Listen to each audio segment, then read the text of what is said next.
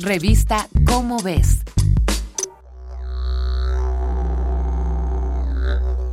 A fuerza de miles de millones de años de evolución, con especies que emergen de todos lados, cada una con un comportamiento adecuado, la naturaleza ha llegado a un equilibrio donde todo funciona para algo.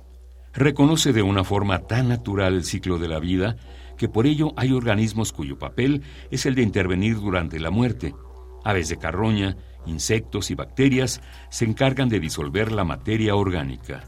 Pero lo finito es una ley universal, y para ello también se requiere de algo que disuelva la materia inorgánica, ya sea que exista desde el principio de los tiempos, como las piedras, o que sea una creación mucho más actual, como los plásticos. La naturaleza también tiene cubierta esta área, y para eso tiene a los hongos. Tan particular es el comportamiento de los hongos que estos fueron notados por los seres humanos desde los inicios de la civilización. Solo tomó un par de días de observación notar, por ejemplo, que si la fruta se guardaba demasiado tiempo, se cubría de una telilla blanca que olía chistoso. Y esa misma observación llevó a la humanidad a darse cuenta de las virtudes de esas esponjitas que crecían en la comida pasada.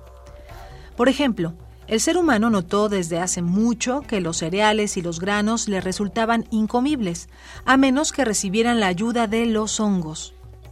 La descomposición, gestionada por la levadura al interior de la masa del pan, produce dióxido de carbono en pequeñas cantidades, que termina por inflar el pan y darle su amada consistencia colchonada. Por supuesto, esto no fue fácil.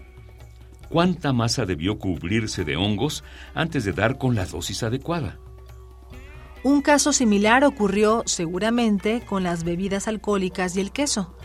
Llama la atención que existieron seres humanos en algún punto de la historia a quienes se les olvidó que tenían jugo y leche, y pasados unos días los descubrieron con un olor ácido, y aún así decidieron probar los alimentos. Tanto nos hemos dedicado a domesticar a los hongos que en poco tiempo encontramos sus propiedades curativas. Mucho antes de que Alexander Fleming olvidara los cultivos de su laboratorio por irse de paseo, las primeras civilizaciones ya usaban el moho del pan para evitar que las heridas se infectaran. Ahora estamos tratando de reproducir hongos que puedan descomponer los desastres humanos, como los tiraderos de plástico o los derrames de petróleo.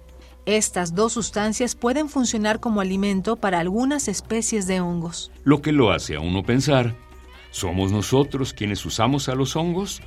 ¿O los hongos nos habrán domesticado a nosotros? Esta es una coproducción de Radio UNAM y la Dirección General de Divulgación de la Ciencia de la UNAM, basada en el artículo Nadie como los hongos, de Fabiola Murguía Flores. Si deseas saber más sobre los hongos, consulta la revista Cómo ves, la publicación mensual de divulgación científica de la UNAM.